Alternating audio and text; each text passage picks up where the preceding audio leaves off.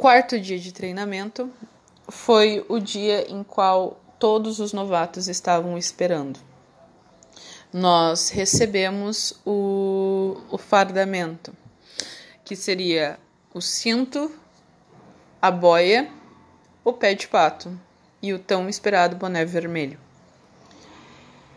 Esse boné vermelho uh, foi algo que começou a mudar depois de, dessa segunda-feira, começou a mudar algumas coisas dentro da cidade.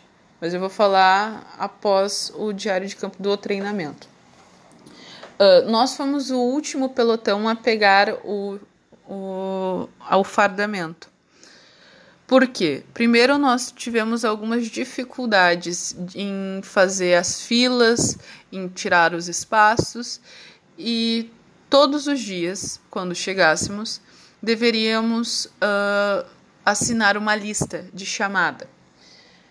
Como a suma maioria era de pessoas novas, de 18 a 27 anos, e homens, né?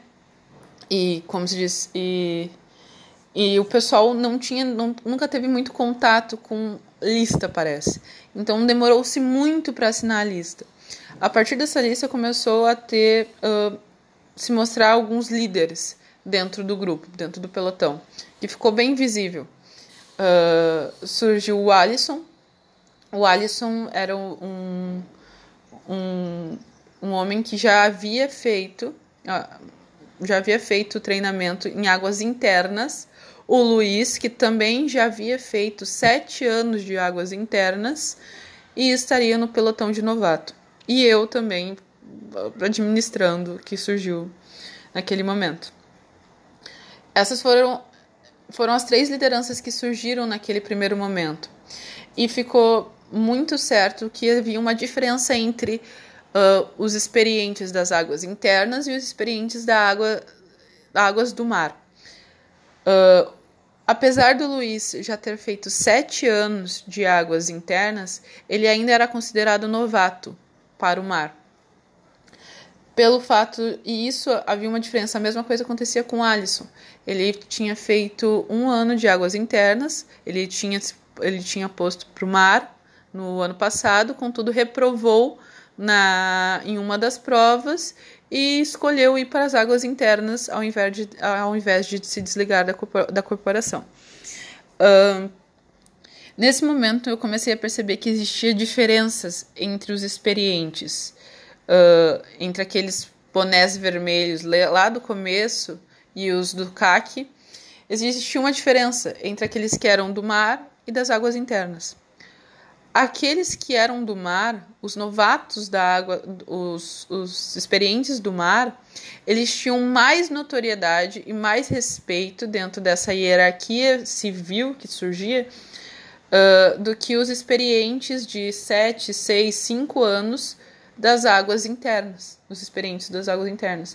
Então, nessa hierarquia civil que se obteve, que foi perceptível, existia os novatos, os experientes das águas internas que tinham feito um ano eram comparavam e estavam no mesmo grau hierárquico dos experientes das águas internas de 7, 5, 6 anos.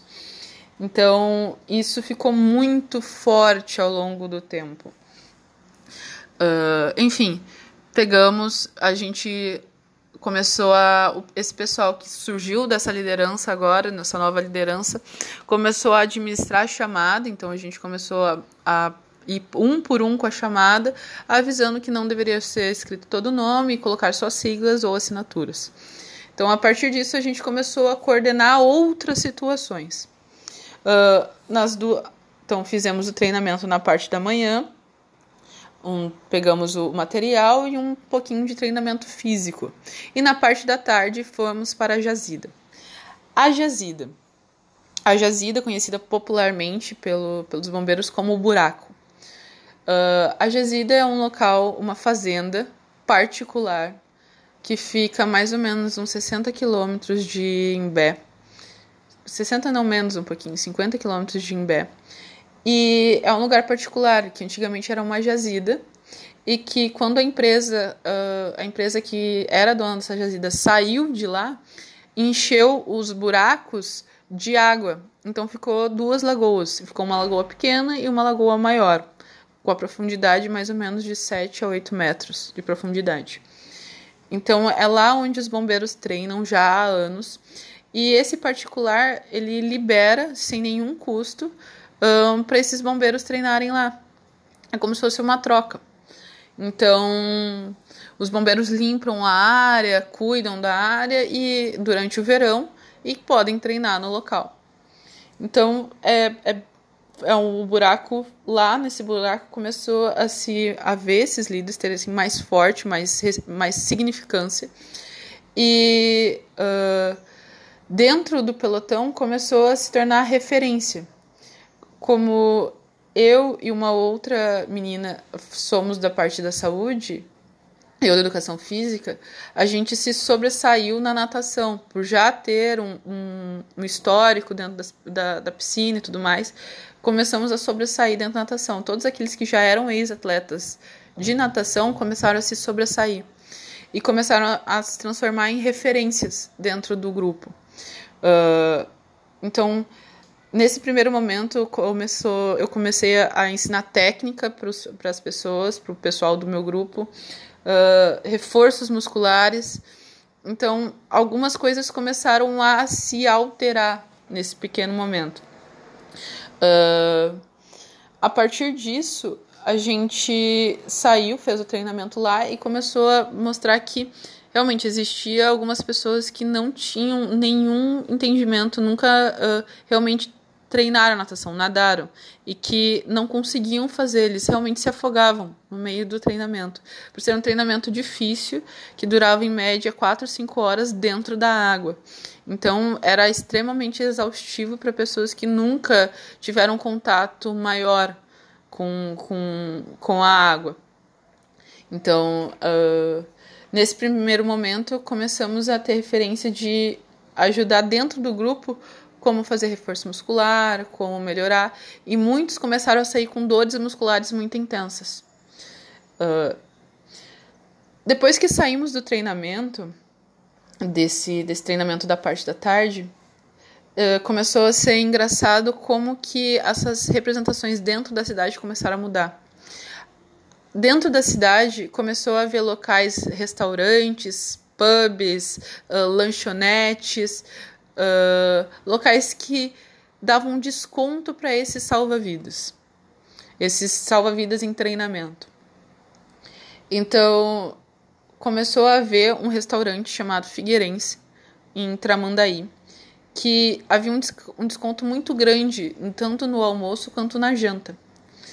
E se você chegasse com um boné, tu ganhava o desconto. Dessa forma, uh, foi engraçado porque os homens, quando saíam do treinamento, quando iam em conveniência, em lugares, eles continuavam com o boné de salvamento. Trocavam de roupa, colocavam roupa uh, de sair normais, contudo, continuavam com os bonés. Como uma forma de símbolo, de mostrar que realmente eram salva-vidas, que estavam lá em treinamento então, virou um símbolo muito forte e começou a demarcar os locais. A cidade começou a, ter locais para estes salva-vidas, para esta população. Uh, enfim, esse foi o resumo de, desse dia. E o maior. Ah, dentro da cerimônia, da, da, no final do dia, quando a gente, o pessoal da URG se reúne, Uh, muitos estavam já desgastados, começaram a realmente ter desgastes musculares, dores fortes de cãibra, dores musculares, uh, articulares. Então, o pessoal já estava, o pessoal começou a perceber que realmente este ano não estava tão fácil, abre aspas, fecha aspas, quanto dos anos anteriores. Então, o pessoal começou a conversar, uh, quando conversamos todos na, na cozinha com mate, ou comendo ou com mate, a gente começou a conversar e o pessoal meio que tava meio. Pô, achei que tava bem treinado e tal, aquela coisa normal de se acontecer. E uma das coisas que a mesma menina que disse, a mesma mulher que disse que estamos de estamos na colônia de férias, mas não estamos de férias, nesse momento ela muda o argumento dela. E ela, no momento de tensão, dentro de discussão, dentro do grupo, ela fala: não podemos esquecer que estamos de férias. Então, essa dicotomia de tô de férias, não estou de férias, estou de lazer, mas não estou de lazer, começa a vir com mais força nesse momento. Começa a vir com, com um entendimento maior de que talvez o lazer que estava sendo pregado do início não seria o lazer com qual efetivamente uh, teríamos ao longo do processo de treinamento.